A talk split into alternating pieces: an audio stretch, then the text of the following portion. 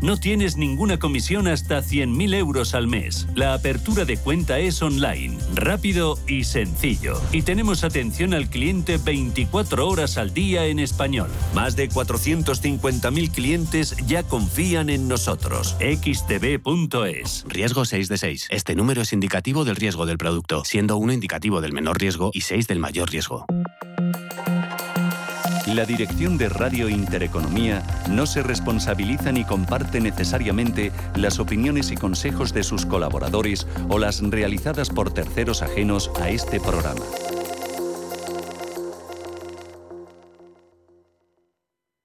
Culos inquietos, atletas de la curiosidad y coleccionistas de experiencias, os sobran motivos para volar. Porque vuelve Time to Fly de Air Europa. Canarias desde 39 euros, Caribe, Centro y Sudamérica desde 319 euros. Precios por trayecto comprando ida y vuelta. Consulta más destinos en aereuropa.com. Air Europa, tú decides.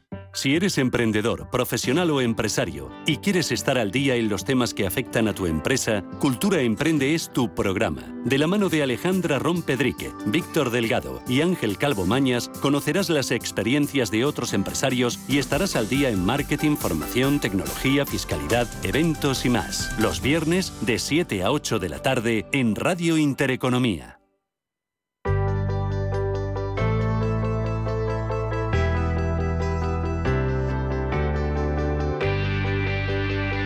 Clase Business en Capital Intereconomía.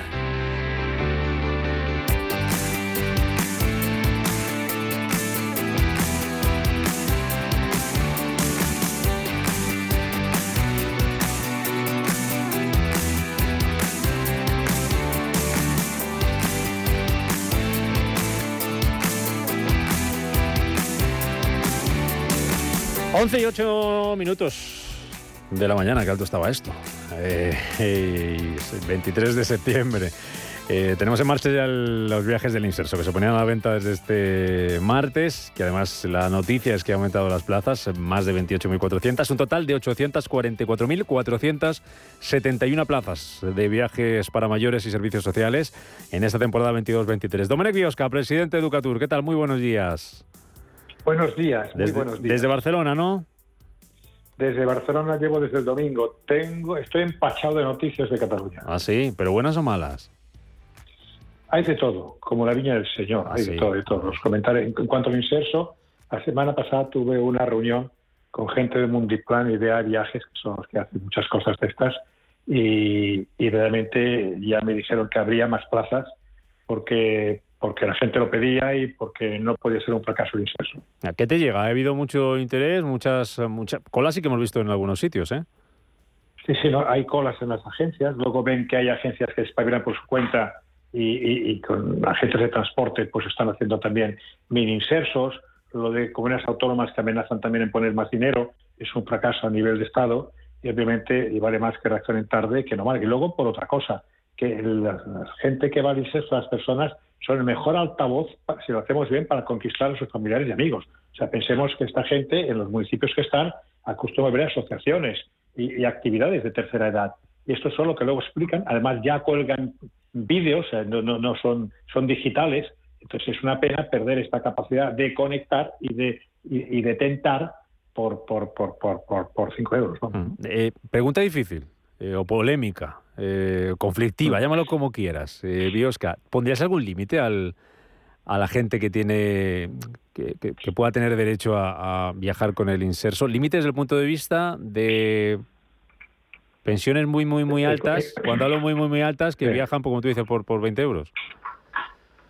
Sí, sí, este fue el gran tema la semana pasada en este debate que tuve con esta gente que he dicho. ¿Y? Es decir, eh, eh, a ver, pasa que el inserso tiene una cara oculta que yo, a ver, yo cuando estudiaba la carrera, eh, en verano estaba tres meses trabajando animador en, sitios donde había inserso. ¿Y qué me encontraba yo? Que me decía, niño, oye, mira, yo puedes conseguirme una habitación, yo pagaré más al hotel para la habitación y para cenar y, para, y el coche. Es decir, que el inserso es una excusa para algunos para ir a un sitio, pero luego con los recursos que tiene se monta la fiesta, ¿no? Vale. Entonces se podía hacer dos tipos de inserso políticamente no quieren, ya os digo la respuesta, los tipos de inserso, por lo cual hay personas que son de distinto precio. Entonces, si tú quieres hoteles de cuatro estrellas, puede haber inserso. ¿Por qué? Porque el hotel de cuatro estrellas también interesa poder alargar la temporada.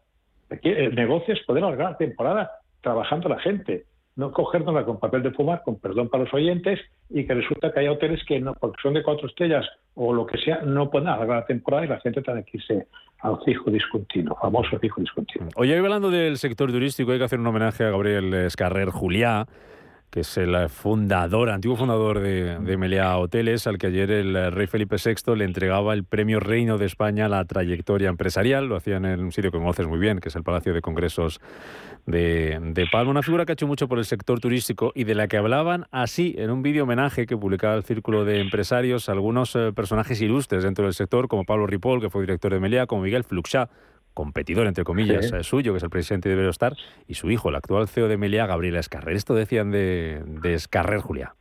En las distancias cortas, Gabriel Escarrer es simpático, es bromista, y cuando hablamos de trabajo, es muy serio y vamos al trabajo. Es una empresa que cotiza en bolsa, pero sigue siendo familiar. Yo he ido con Gabriel visitando hoteles en Inglaterra Aquí todo el mundo se cree que nos han regalado dinero, hemos tenido que lucharlo. Entonces, con Gabriel yo aprendí la practicidad del negocio. Uno de los raros que le caracteriza es que ha sido el pionero abriendo destinos turísticos a nivel mundial.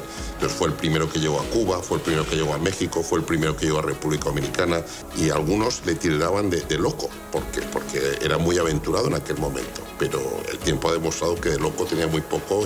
Este señor a quien tú conoces muy bien, Biosca, ha hecho mucho y bueno por el sector turístico, ¿no? Yo lo admiro por cosas que han dicho. Mira, todas las personas que hacen cosas que los demás critican, perdona un humilde ejemplo, ¿eh? que nadie lo tome mal. Cuando publiqué el primer libro se rían de mí. Cuando tienes ya treinta y pico, ya no. Ser innovador, ser el primero es muy difícil. Sobre todo cuando arriesgas muchísimo dinero, cuando hables mercado, cuando la competencia ve que tú vas a crecer. Lo que pasa es que si resistes, porque tienes la convicción, yo siempre digo que hay gente que nació positivo y además es optimista. Pues cuando tienes esas características tiras y cuando ya los demás ven que tienes ese buen camino, te siguen detrás, ¿no? Y luego eh, eh, eh, tiene, yo le admiraba por una cosa, porque escuchaba. Era una persona capaz de escuchar, escuchar, escuchar, estando donde estaba, ¿no? Hay muchos que están a medio pelo y ya no escuchan, interrumpen, ¿no? Mm, tú has escrito muchos libros y este señor ha abierto muchos hoteles. ha hecho mucho por la marca España. Allí donde vas, o casi allí donde vas, hay un, hay un Meliá que eso es garantía de, éxito. ¿Ves? Vas a lo seguro, eh, aquí en España, pero cuando vas fuera de España y te encuentras un Meliá y dices, pues, pues voy allí porque además no, no, me van a defraudar, ¿no?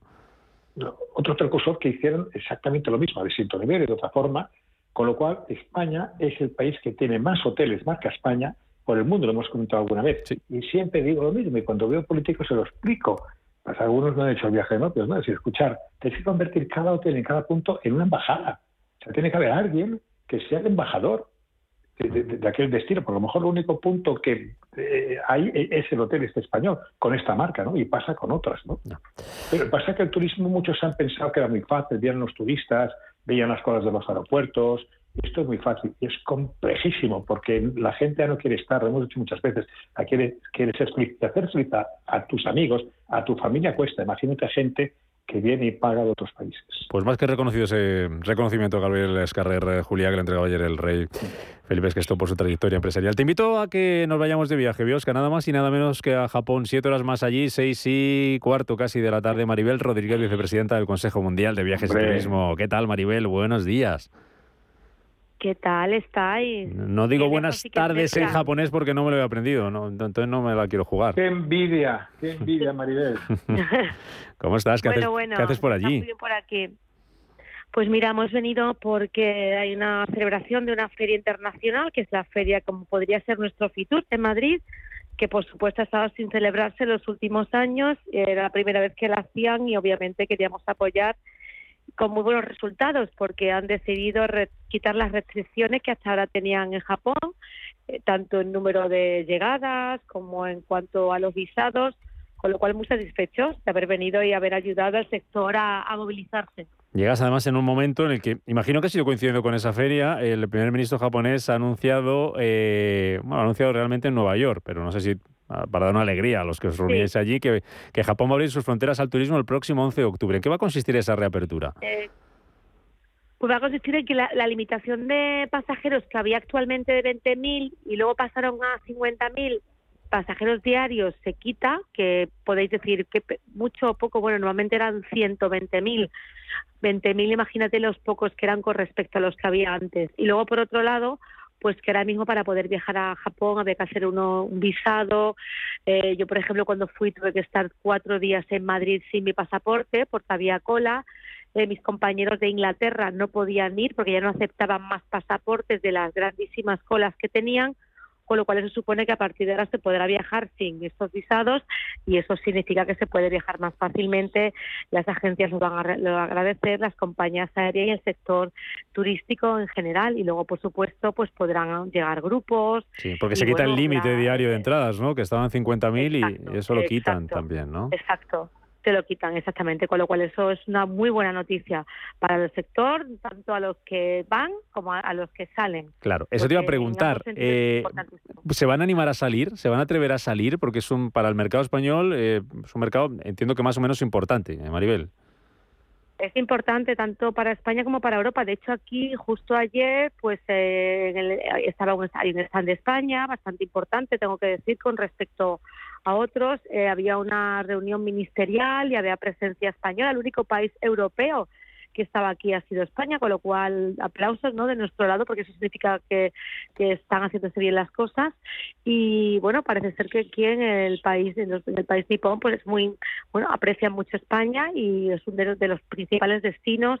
Y bueno, es importantísimo, la verdad, que este tipo de ferias sucedan y que se empiece a mover. Luego también estaba la, Europea- la eh, European Travel Commission, que es la asociación de destinos de Europa, pero como destino individual estaba España. Mm. Con lo cual es muy, está muy bien, la verdad. Eh, Biosca.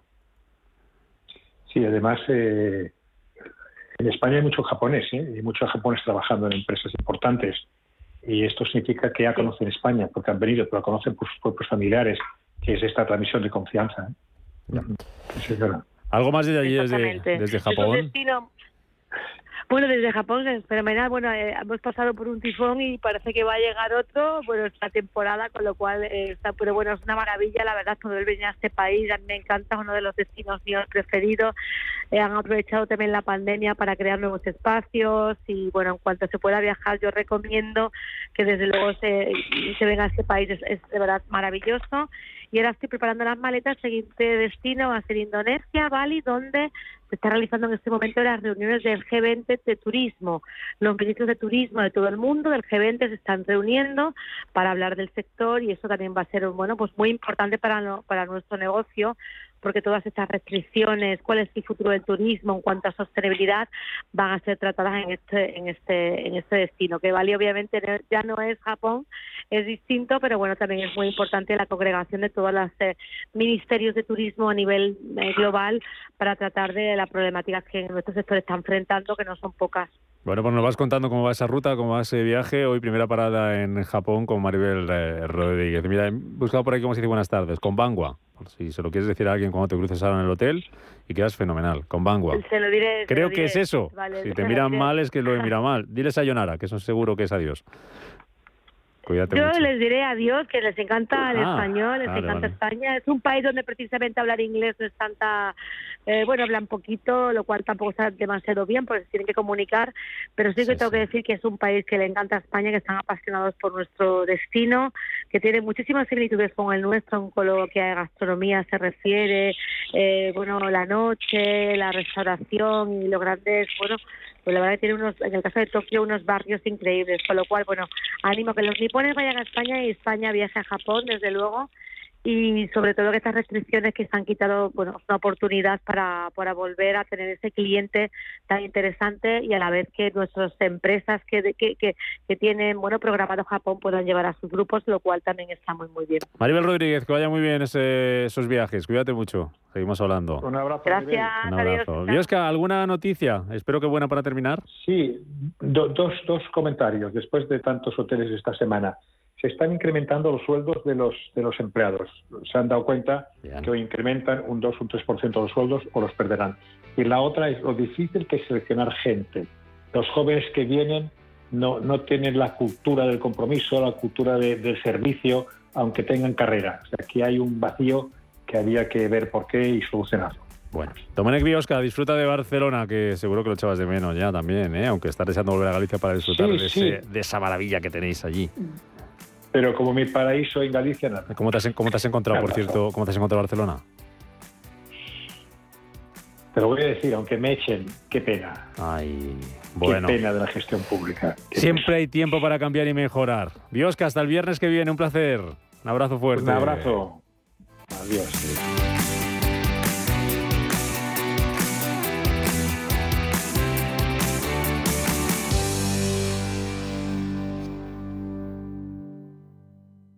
Tengo una noticia que daros. Santa Lucía quiere que le saques partido a tus seguros. Sí, como lo oyes, quieren que conozcas y recuerdes todas esas coberturas que te hacen más fácil el día a día y que las uses. Con el de hogar, por ejemplo, si te dejas las llaves dentro de casa o la cerradura funciona mal y no puedes abrir, un cerrajero abrirá tu puerta. Y su asistencia jurídica telefónica también te ayudará a hacer reclamaciones de todo tipo. Consúltalas todas en la web y sácales partido. Santa Lucía, seguros de vivir. Cumpleaños feliz, cumpleaños feliz, te deseamos todos cumpleaños feliz. En Cine Yelmo cumplimos 40 años y con motivo de la vuelta al cole ampliamos nuestra promoción. Consigue ya cuatro entradas por solo 19 euros con 90. Son válidas todos los días y hasta el 20 de octubre. Date prisa, unidades limitadas. Más información en yelmocines.es. Si te da por hacer más por el planeta de lo que ya haces, en el Santander calculamos tu huella de carbono y te mostramos proyectos sostenibles para compensarla desde la app. Si te da por ayudar más, Santander te ayuda a ayudar. Por si te da, Santander. Por ti, los primeros. Bienvenidos al día de vuestra boda. En el Hotel Princesa Plaza Madrid os ofrecemos distintas opciones de espacios, atención personalizada y un equipo de profesionales a disposición para ayudaros a diseñar vuestra boda. Para que la celebración de vuestra boda se transforme de especial en espectacular, entra en princesaplaza.com y empieza a soñar. El sábado 1 de octubre llega la 31 fiesta de la vendimia a Peñafiel con el tradicional pisado de la uva y degustación del primer mosto. Además, un amplio abanico de catas de vinos de la denominación de origen Ribera del Duero y de la denominación de origen invitada, Vinos de Madrid, durante los fines de semana de octubre. También vinos y tapas en la hostelería de Peñafiel. Descubre River Joven en turismopenafiel.com. Te esperamos en Peñafiel. En el corazón de la provincia de Valladolid, Mayorga se encuentra con sus tradiciones. Del 23 al 30 de septiembre, Mayorga se reencuentra con el arte y la cultura en sus fiestas más emblemáticas. Actividades didácticas y de ocio para niños y mayores, encierros, festejos taurinos, verbenas y, por supuesto, la conocida procesión de los pellejos El Vítor, declarada de interés turístico nacional el 27 de septiembre a las 10 de la noche. Grábatelo a fuego. Mayorga te espera. Los viernes a las 10 de la noche nos visita un gato, el gato gourmet. En Radio Intereconomía, Andrés Sánchez Magro presenta una guía semanal gastronómica, enológica, de restaurantes, literaria, musical y con todos aquellos ingredientes para cocinar la buena vida. El gato gourmet, con el patrocinio de Marqués de Riscal, los viernes a las 10 de la noche en Radio Intereconomía.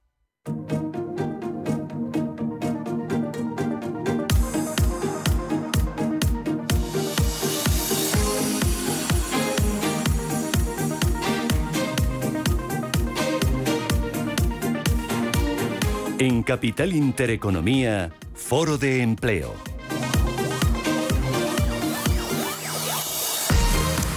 En marcha, como siempre, para cerrar la semana hablando del mercado laboral con Marisa Cruzado, socia en CVA. ¿Qué tal, Marisa? ¿Cómo estás? Bienvenida. Muy bien, pues muy, bien, buenos días. ¿Qué tal todo? Pues estupendamente, aquí de, de, viernes. Me alegra mucho. Me alegra mucho verte porque es viernes. Eso siempre es un motivo de celebración. Siempre nos vemos en viernes. Y de alegría. Siempre nos vemos en, en, viernes. Don Carlos Ruiz, director de estudios eh, del Instituto de Estudios Económicos. ¿Cómo estás, Carlos?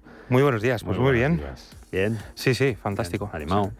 Pues sí, sí, sí, la verdad es que, bueno, están siendo unas semanas bastante interesantes desde el punto de vista informativo informativo y de, y de análisis económico y pues con muchas ganas de, de continuar este inicio de curso. Pues una semana que ha sido intensa en lo que a laboral se refiere y con un tema complejo, que nos decías. ¿Te parece complejo el tema de globo y trabajo? Sí, muy complejo, muy complejo en el ámbito regulatorio de naturaleza, incluso de propia clasificación del problema y de análisis del mismo, eh, por los intereses contrapuestos, por el componente tecnológico que tiene. Eh, por las relaciones laborales que se establecen. Eh, hay muchos matices, incluso desde el punto de vista de ordenamiento jurídico, eh, con, con, normativas superpuestas y con proyectos normativos futuros que, que, hacen compleja, muy compleja la situación. Ahora saludo a Luis Pérez de Randstad, que ya se incorpora también con nosotros. Vamos a ver si nos saca de dudas, y nos ayuda a entender un poco mejor ese, ese, esa multa de trabajo a Globo, 79 millones de euros por emplear falsos autónomos, y le obliga también a regularizar a más de 10.000 trabajadores. Nuestra invitada, que es Ana Gómez, que es abogada laboralista y que es además presidenta de a la Asociación Nacional de, de Laboralistas. Eh, Ana, ¿qué tal? Bienvenida, muy buenos días. Muy buenos días, eh, muchísimas gracias por permitirme participar. A usted por, por ayudarnos eh, a entender esto. ¿Es, ¿Es, complejo el tema, como decía Carlos? Efectivamente, le estaba escuchando y corroboro, es muy complejo y sinceramente mmm, eh, de difícil solución a corto plazo, me parece. Mm. Porque, ah, ¿cuál es la situación ahora mismo? Globo, eh, ¿qué, era lo que estaba haciendo? ¿Qué es lo que eh, qué es lo que hacía mal para que trabajo le multe? ¿Qué pasa ahora con los trabajadores? ¿Cómo queda esa relación? ¿Dónde estamos? Bueno, vamos, vamos a explicar a todo el mundo que nos está escuchando que la sanción que, que se ha publicado es una... Primero, no hemos leído las actas, pero en todo caso no es firme. Es decir, estamos en un momento inicial. La inspección propone una sanción y ahora Globo, con su equipo de defensa, pues planteará seguramente en alegaciones la prueba correspondiente para impugnarla, ¿no? De manera que luego vaya a la autoridad, que es quien fija la sanción. Por lo tanto, estamos en un, en un escenario todavía provisional. Eso para empezar. Pero luego también hay que tener en cuenta que Globo eh, se ha visto expuesta a esta situación sobre todo a raíz de una sentencia que dictó el Tribunal Supremo ¿eh? en, el año 20, en el año 2020. Condenó a Globo porque consideraba que los tenía que tener a los trabajadores como trabajadores por cuenta ajena en vez de eh, autónomos.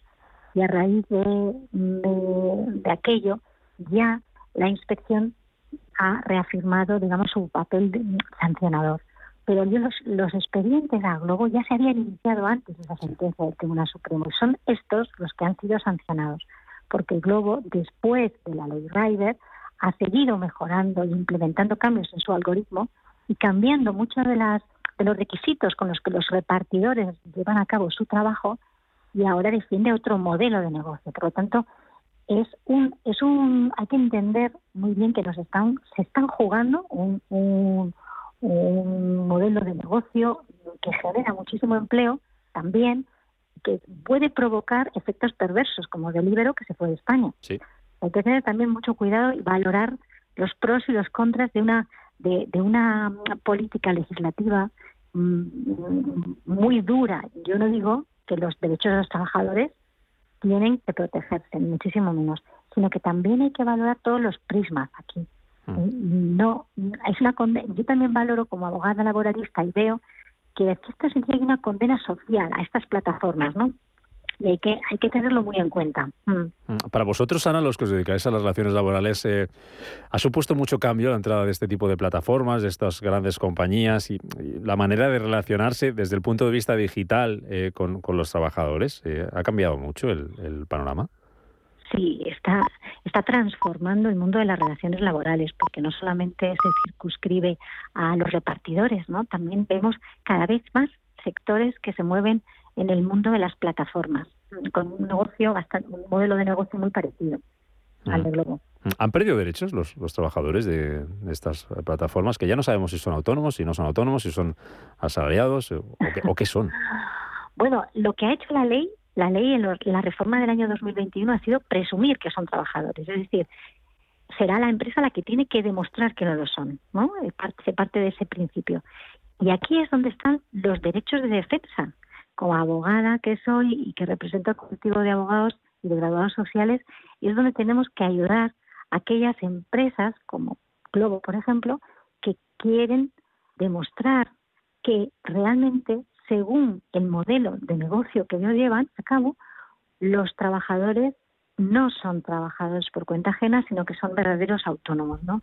Y entonces, desde esa perspectiva, no están desprotegidos, ¿no? Pero bueno, hay que hay que entender y muy bien analizar.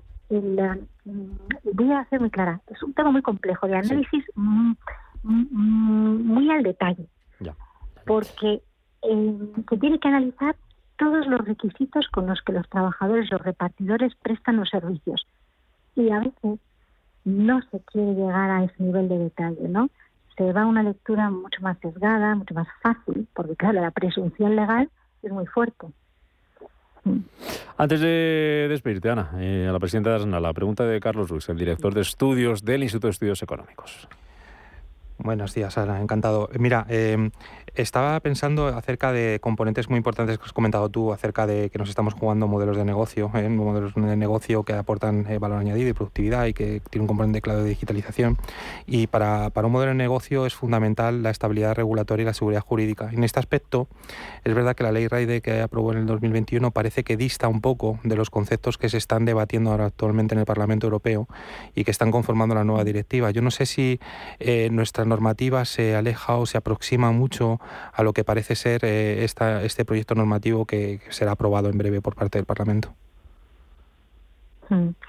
Es, es, muy cierto lo que dices, ¿no? No conozco los últimos borradores de proyecto de directiva, pero no va por el, no va en línea con la reforma que, tenemos en España del año 2021, de la famosa ley Raider, ¿no? Que no es una reforma como, mm, como se dice, porque realmente pone sobre la ley algo que ya tenemos en el Estatuto de los Trabajadores, que es que si se dan los requisitos de afinidad, dependencia, subordinación, se presume una relación laboral. Y eso es lo que dice. Lo único que pone mm, lo pone en una ley específica para los repartidores en, plataformas. Entonces, volviendo un poco, creo que todavía no está todo dicho. El problema es que ahora nos encontramos con una empresa muy grande, Globo, que genera tanto empleo como 10.000 puestos de trabajo eh, y que se encuentra que se está acorralando. También puede ser que se confirme, pero estoy convencida de que seguirán luchando porque lo han estado haciendo. Es decir, ha sido una empresa que un poco ha mantenido, se ha mantenido firme en voy a defender mi modelo de negocio y voy a defender que son autónomos, ¿no? Porque creo que son autónomos y tiene todo el derecho, pero no se la puede crucificar como se está escuchando por parte de miembros del gobierno mm. Eh, manifestamente diciendo mm, es una empresa que, que, incumple la ley. Mm. Bueno, es que todavía no es firme, ¿no? De alguna manera hay que esperar a que eso se convierta en firme. Bueno, pues eh, intentando entender con la ayuda de nuestra invitada, este complejo problema, como si lo hemos definido y hemos coincidido en ello. es muy complejo, sí, sí. Ana, Ana Gómez, abogada laboralista, presidenta de ASNAL, a la Asociación Nacional de Laboralistas, un placer. Gracias por estar con nosotros, de verdad, y bueno, seguiremos muy pendientes y, no, no, como siempre digo yo, no, no tener el móvil cerca, por si tenemos que llamarte más veces para entender cosas como esta. Gracias, Ana. Hasta otra. Será un placer. Muchas gracias. Eh, Luis Pérez, director de Relaciones Institucionales de Randstad. ¿Qué tal, Luis? Buenos días. Buenos días. Venga, empiezo contigo, que no te he escuchado. ¿Qué te parece este bueno, complejo, ¿no? Bueno, es complejo. Yo, yo eh, lo articularía en tres partes, ¿no? Yo, la, primera, eh, parece, y con lo que estamos viendo, que hay una elevada carga política en, el tema. Es decir, eh, daros cuenta que algo que está en estos momentos siendo investigado por la inspección, por tal, que automáticamente órganos políticos que teníamos que mantener determinada separación de poderes entren... Mm, eh, iba a decir a saco, perdonarme el término coloquial, de esta manera eh, en este tema, pues es cuando menos genera cierta incertidumbre y susto al mundo empresarial. A mí me lo generaría, porque hoy es Globo, mañana puede ser cualquiera. ¿no? Esto primero. Segundo, deja claro un grave problema, que cada vez es más claro y más problema, que es la inflexibilidad tan radical que ha introducido la reforma laboral en el, en el marco regulatorio español. Y tercero, eh, y, todavía más, más peligroso, porque ahora vamos a hablar con el trabajador, y la precarización brutal que ha generado en el contrato indefinido el hecho de que no exista ninguna flexibilidad eh, posible en el marco laboral español. De tal manera que hemos supuesto el mayor retroceso eh, que ha habido en la historia, yo creo, de este país, en un contrato indefinido que se está convirtiendo en un contrato pues, que vale para cualquier cosa, porque no hay otro. Es decir, creo que hemos estatalizado el contrato indefinido. Entonces, ante todas estas inflexibilidades, y no seré yo el que defienda eh, que el modelo de, un falso autónomo eh, sea el modelo a seguir, ni mucho menos. Yo creo que hay que competir con las mismas reglas de juego. Pero, evidentemente, si tú no tienes ninguna herramienta y, o eres una empresa que estás convencido de que tu modelo de negocio es de autónomos, pues oye, nadie puede, por el artículo 23, eh, obligarte a tomar una decisión empresarial, ¿no? Porque supondría un riesgo muy grande para la seguridad jurídica de la que estamos hablando. Mm. Marisa, ¿cómo lo ves tú?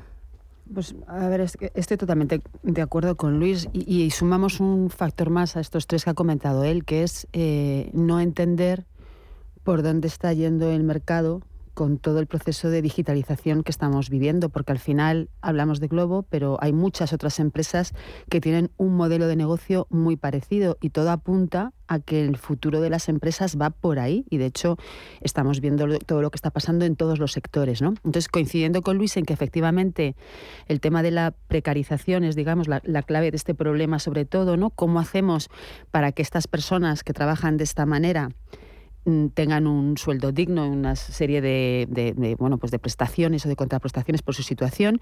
Y otra cosa es pretender que de la noche a la mañana 10.000 personas se hagan fijas bajo el amparo de una marca, porque eso eh, económicamente entiendo que, es que, es, que es inviable. Entonces, quiero decir, hay que empezar a trabajar en cómo vamos a, por un lado, gestionar este modelo de empresas que realmente parece que van apuntando por ahí el tema de los autónomos de esta manera, ¿no? Para poder ser flexibles en el servicio que dan porque evidentemente varía mucho seguramente el cómo trabajan pues por días de la semana, como para tener a personas mm, con una jornada laboral de ocho horas o ni siquiera de cuatro todos los días de la semana, que yo creo que es ahí donde radica el problema. Si no entiendo que hubieran hecho una plantilla convencional, el problema es que no se puede por el modelo de negocio y por otro lado, cómo vamos a solventar que estas personas tengan, tengan una cobertura adecuada.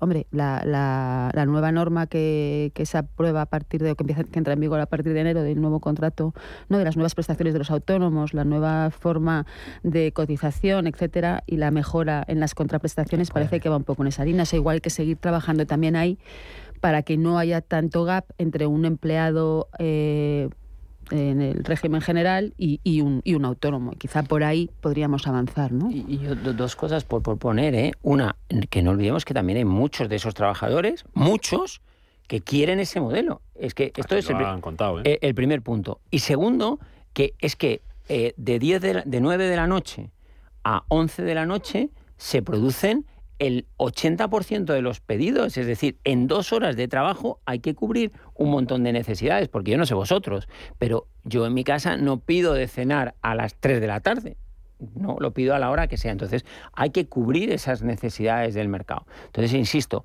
hay un montón de trabajadores que quieren ese modelo de flexibilidad y hay un montón de usuarios que necesitan esa flexibilidad. Entonces, oye, podemos cenar todos a la misma hora. Esto ya lo hemos vivido en España. Carlos.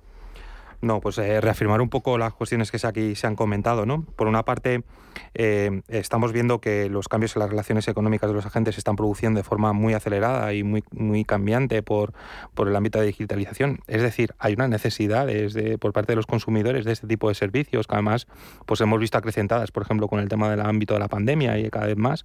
Y efectivamente también hay un colectivo de, de, trabajadores que están... Eh, dispuestos a prestar su servicio bajo las condiciones de un trabajo de un trabajo autónomo. Entonces, eh, yo aquí sí que em, em, entraría en dos componentes. Por un, ámbito, por un lado, el ámbito de la flexibilidad, que nuestro marco normativo diera las herramientas suficientes para que estos modelos de negocio tuvieran la, suficiente flexibilidad de prosperar, de crecer, de que establezcan la competencia, etcétera. Y por también, por la parte de, los trabajadores, la, seguridad suficiente para que se respeten sus derechos eh, básicos. Y creo que en, este, en estos momentos esto está sesgado hacia, hacia este segundo, poniendo en compromiso pues, principios fundamentales de nuestro ordenamiento jurídico europeo, como la libertad de empresa, la libertad de establecimiento, la libertad de actividad, etcétera. Y, em, y, sobre todo porque hay un componente esencial, ¿no? que es lo del tema de los algoritmos, ¿no? Eh, donde esto es la competencia absoluta que existe en estos modelos de negocio de unas plataformas sobre otras y donde eh, este secreto empresarial, este lo que te permite el poder establecerte tu actividad de forma rentable, pues eh, se puede ver amenazada por el acceso a información de terceros. ¿no? Yo creo que esto hay que eh, conjugarlo todo ¿no? y vemos a ver si la respuesta de la Unión Europea es satisfactoria. Mm. Vamos con otro asunto, los indefinidos, que es una cosa que le encanta a Luis, los contratos indefinidos, que deja más la reforma laboral, pero también deja más eso que se llama dimisión del puesto de trabajo. Dimiten más trabajadores fijos. Es un estudio que han hecho los buenos compañeros y siempre amigos también de Luis, la gente de ADECO junto al Instituto Cuatro Casas de Estrategia Legal en, este, en Recursos Humanos, que dice que 7.500 trabajadores indefinidos dimitieron de su empleo el pasado mes de, agosto. Es un 168% más que el año pasado. ¿Por qué se va la gente que es indefinida de su trabajo, eh, Luis? Bueno, yo creo que porque hay, varias cosas. ¿eh? Por una parte, la parte empresarial, yo creo que hay que ponerlo encima de la mesa. Es decir, nosotros estamos, eh, no nosotros, los datos de la estadística nacional están diciendo que cada vez se firman más de un contrato indefinido en el mismo mes, es decir, creo que mm, no con exactitud, pero en torno a 160, 170 mil trabajadores desde que se ha implementado eh, la reforma ha firmado más de un contrato indefinido en un mismo mes, en un mismo mes natural, ¿eh? Quiere decir que si uno lo firma el 1 de julio y el 30 del mes anterior lo había firmado, no saldría en esta estadística. Eh, firman más de un contrato indefinido. ¿Qué significa esto? Que se están cubriendo posiciones temporales con contratos indefinidos. porque el marco... de los que siempre hemos dicho, de hacer la prueba, porque leía el otro día, no, no, no, no recuerdo de memoria la, el dato ni la fuente, pero hablaba de que se han disparado el tema de, de contratos de estos de prueba que no se pasaban. Bueno, esto, esto ya es eh, otro tema que es todavía más grave porque ahí le hago indefinido, le hago un mes de prueba o tres. fraude, pero bueno, la normativa a día de hoy esto te lo permite. No, no es fraude. bueno, que decir, si hay mala fe, sí.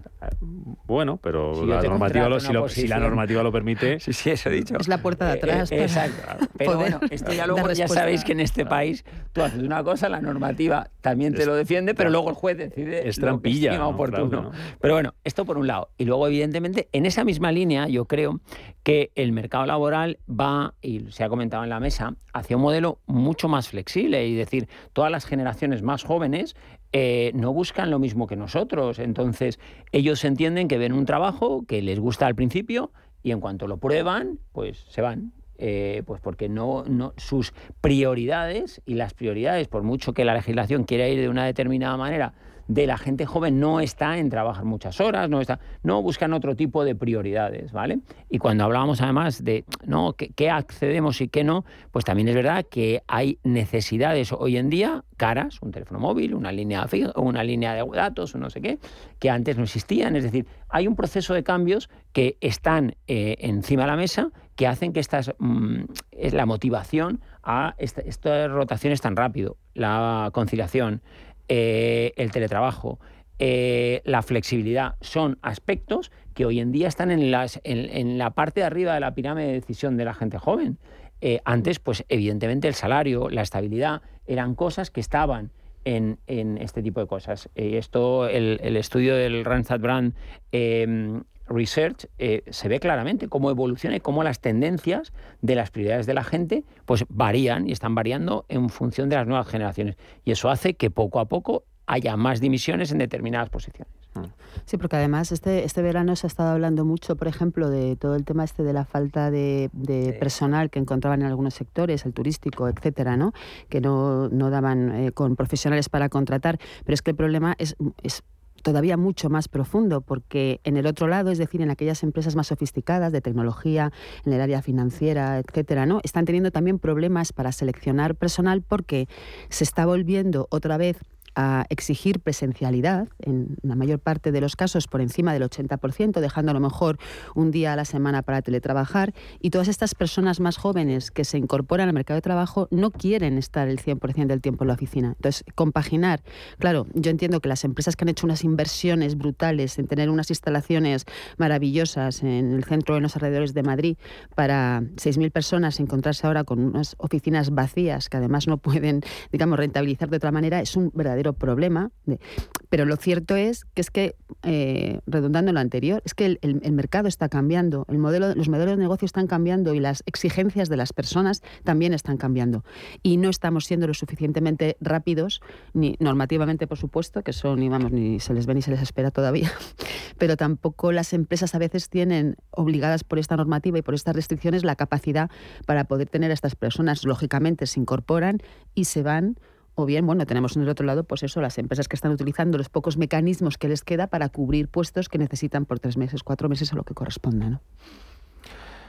Sí, es verdad. Yo creo que tenemos que ser un poco cautos también. Es verdad que nosotros, por ejemplo, cuando hacemos análisis cuantitativo y observamos series históricas y las tratamos, etcétera, vemos que cuando hay una modificación legal o regulatoria, pues se produce un efecto impacto escalón, que, bueno, que te distorsiona un poco cuál es la tendencia o el ciclo de esta variable. ¿no? Yo creo que en este sentido la reforma laboral está teniendo todavía un impacto muy duro sobre las cifras de mercado de trabajo y sobre la composición de este empleo y tenemos que esperar un tiempo acerca de si realmente pues está teniendo los o está consiguiendo parte de los fines que se, perseguía, que yo creo que es en cierta medida cierta estabilidad del empleo. ¿no?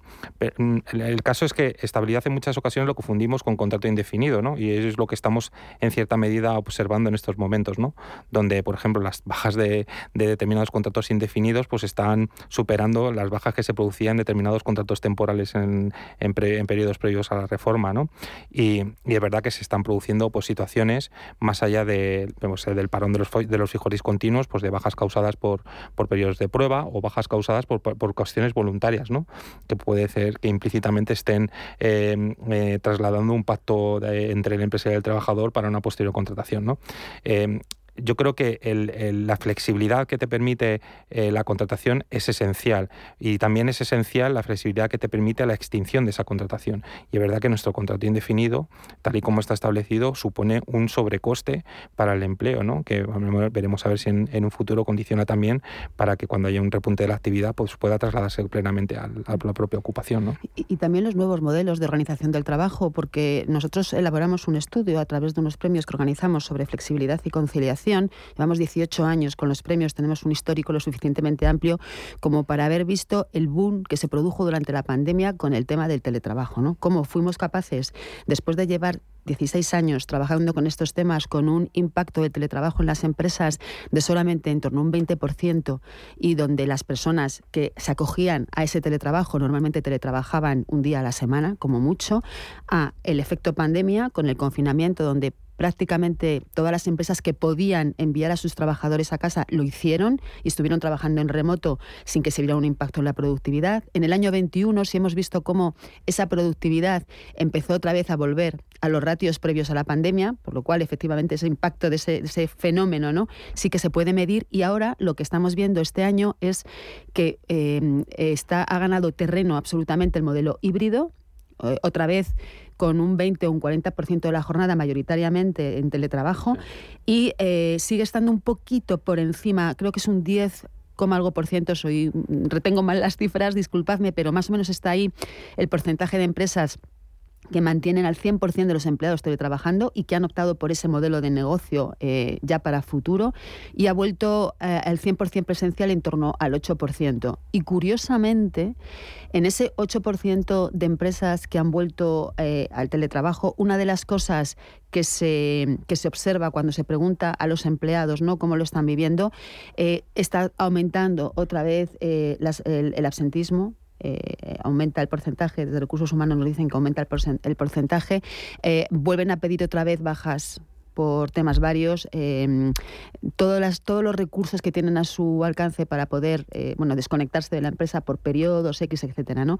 Justo en ese 8% es donde está aumentando otra vez todo esto. Y sin embargo, en el resto de las empresas, modelo híbrido o teletrabajo, no se está produciendo ese fenómeno en la misma intensidad. Ya que estamos hablando del teletrabajo, para terminar, Luis, ¿crees que se va a volver a poner en, perdón por lo de moda, el, teletrabajo ahora que llega el invierno, con todo el tema del ahorro energético, se gasta más, menos. Desde la OCU dicen que podemos gastar un 70% menos si nos quedamos en casa que si vamos a trabajar, sobre todo entiendo que en desplazamiento, pero los funcionarios, eh, hablamos esta mañana con Miguel Borra, que mañana se manifiestan por el tema salarial, el tema de la pérdida de poder adquisitivo. Eh, les ha establecido eh, el gobierno tres días en casa.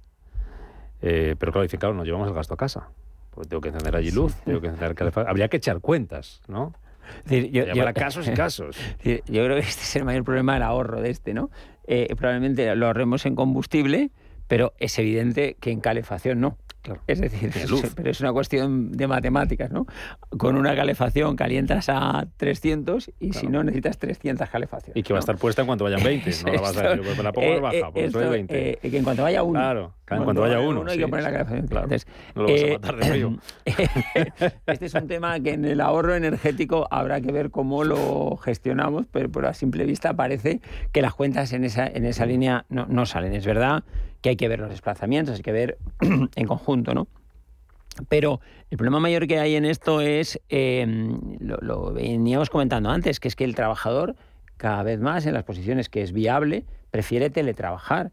Es más, está dispuesto a teletrabajar eh, al margen de la calefacción y el aire acondicionado. Y y porque, pagarse la luz. eh, porque le ofrece, eh, que esto es algo que no han entendido muy bien en la negociación colectiva, prefiere eh, estar en casa con la flexibilidad que le da eh, a tener que ir y no pa- para nada, ¿eh? porque al final hay un montón de posiciones que el mismo trabajo y cuanto más fácil sea ligar las posiciones a medidas de productividad, menos problema habrá por todas las partes, pues oye, intentas llegar. El problema es que viene ahora un ahorro energético, una elevación de costes muy importantes y cómo conjugas esto a las empresas, les da, en ese sentido tú lo has dicho, les debe dar más o menos igual, porque al final en cuanto vaya uno tiene que poner la calefacción, por poner un ejemplo. Sí. Entonces, Y, y no pensemos en altos cargos, ¿eh? pensemos, por ejemplo, en teleoperadores.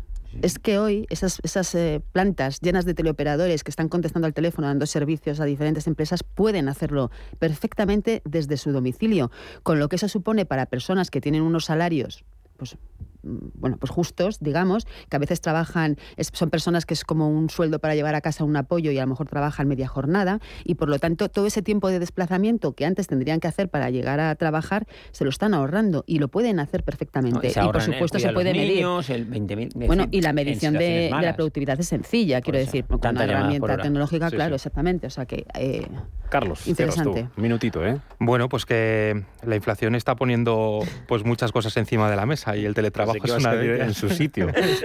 Pues, pues creo que creo, que sí, creo que sí, porque al fin y al cabo entonces, estamos en una inercia de no cambiar nuestros comportamientos económicos, gracias a Dios por el, el bienestar que hemos alcanzado en nuestras sociedades, pero cuando se introduce este incremento desorbitado de los precios, pues nos tenemos que ir pensando en que nuestro comportamiento económico, mm, desafortunada o afortunadamente, va a tener que cambiar. Y el tema del teletrabajo nos puede ayudar a ello. Veremos a ver qué pasa, que el invierno es muy largo, Luis. ¿Qué ibas No, decir? hemos hablado de los tipos de interés. ¿Cómo que es no? otra. No será ahora, pero llevamos te vemos teletrabajando, Rubén. semana. No lo sé. no, lo que sea, bienvenido sea. ya lo hemos sea. hecho. Lo ¿eh? Hemos no nos hecho visto las caras en y no la pasa nada. pandemia, sí. Y no pasa nada. y no pasa Hombre, es más divertido vernos. Eso sí. En la radio hay hemos que verse. un poco más. Hemos como más serios todos, como diciendo, a ver si no. Carlos Ruiz, Marisa Cruzado, Luis Pérez, un placer. Gracias a los tres. Pasad buen fin de semana. ¿eh? Os veo por aquí pronto. Nos vamos. Ocio, eh, posibilidades, a- agenda cultural, lo que ustedes necesiten para este fin de semana, que pinta que va a ser bueno meteorológicamente hablando, y no va a hacer calor, tampoco va a hacer frío y no va a llover. Desgraciadamente, a ver si llueve la semana que viene. Como dicen en mi pueblo, que llueva por las noches, ¿no? Para que la cosa se mejore eh, desde el punto de vista del campo, pero que no nos, no nos complique mucho. Agenda de ocio, agenda cultural, planes para este fin de semana que nos trae nuestro compañero Pablo de Fea. Con él nos vamos. Después las noticias aquí en Radio Intereconomía y Rafa Jiménez con la media sesión. Y a las 7 del lunes estamos por aquí dando el callo. Cuídense mucho. Buen fin de semana. Te acostumbras a la idea de que nunca más saldrás de aquí.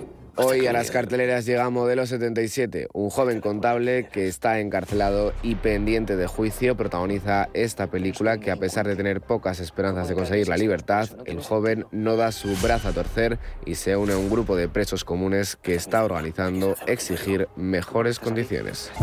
Hace 16 años, el día que tú naciste, todo cambió. El nuevo proyecto cinematográfico como director de Paco León narra el viaje de un adolescente. Es una versión contemporánea y muy libre inspirada en El Mago de Oz. En Rainbow están muy presentes muchas disciplinas artísticas como la danza, la moda, las artes plásticas y principalmente y de manera destacada la música. Aquí solo se grita por algo muy grave. Muy grave. Y sobre las tablas, hoy Mónica, Ramón y su hijo de 5 años han viajado a Finlandia para pasar las fiestas de Navidad con la hermana de Mónica, con su marido y con la hija de ambos. La velada entre dos familias se presenta de forma idílica, pero todo se estropea cuando los niños descubren un gran secreto. Brilla la estrella que alumbra A partir de ese momento, las dos parejas contrapondrán dos maneras de educar a los hijos totalmente opuestas. Debatirán sobre la verdad, la mentira, las tradiciones y los valores familiares. Y desde hoy hasta el próximo 8 de enero se puede disfrutar en la Sala Recoletos de una exposición que profundiza en la relación artística entre Julio González y Pablo Picasso.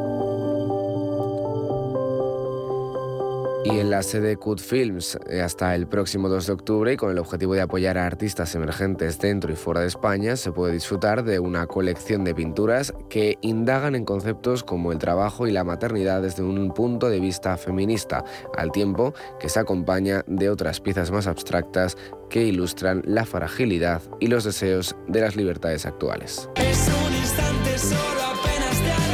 Hoy y mañana más de 30 artistas se han dado cita en la Universidad Complutense de Madrid. Es allí donde grupos de la talla de 21, Izal, Miscafeína o Taburete actuarán en el Festival del Jardín de las Delicias.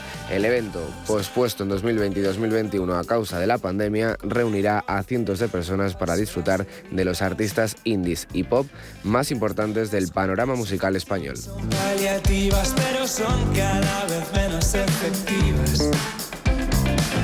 Si al final vamos a escapar, vamos a sitios a los que nadie haya bautizado antes. Tengo el cerebro en erupción de las novelas y del pop que oía en casa de mis padres. Es un milagro, es un instante solo apenas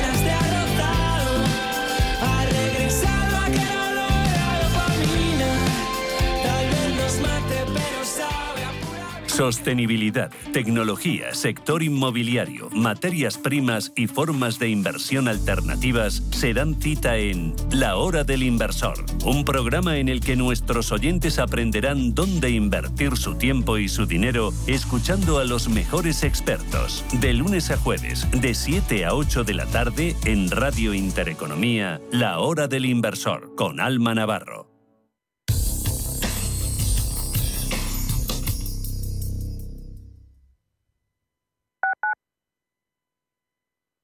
¿Necesitas valorar tu empresa para vender, financiar o potenciar tu negocio con un equipo de probada experiencia? De forma cercana y profesional, Arvalia comparte contigo todos los aspectos clave del proceso, realizando una valoración objetiva, de calidad y totalmente confidencial. Si quieres añadir valor a tu compañía, Arvalia. Contáctanos en arvalia.es. En Hospital HLA Universitario Moncloa cuidamos de tu salud y de tu tiempo, con un servicio de urgencias ágil y eficiente, las 24 horas los 365 días del año, para urgencias pediátricas y de adultos, a cargo de profesionales altamente cualificados y con tecnología de vanguardia. Estamos en Avenida Valladolid 83, Hospital HLA Universitario Moncloa, contigo cuando más nos necesitas. ¿Sabía usted que unos pies con problemas pueden paralizar nuestro ritmo de vida? Le proponemos una solución indolora, con una mínima incisión y con anestesia local aplicando las técnicas más avanzadas en cirugía del pie. Clínica Jiménez, calle Alcalá 378. Diagnóstico gratuito, 90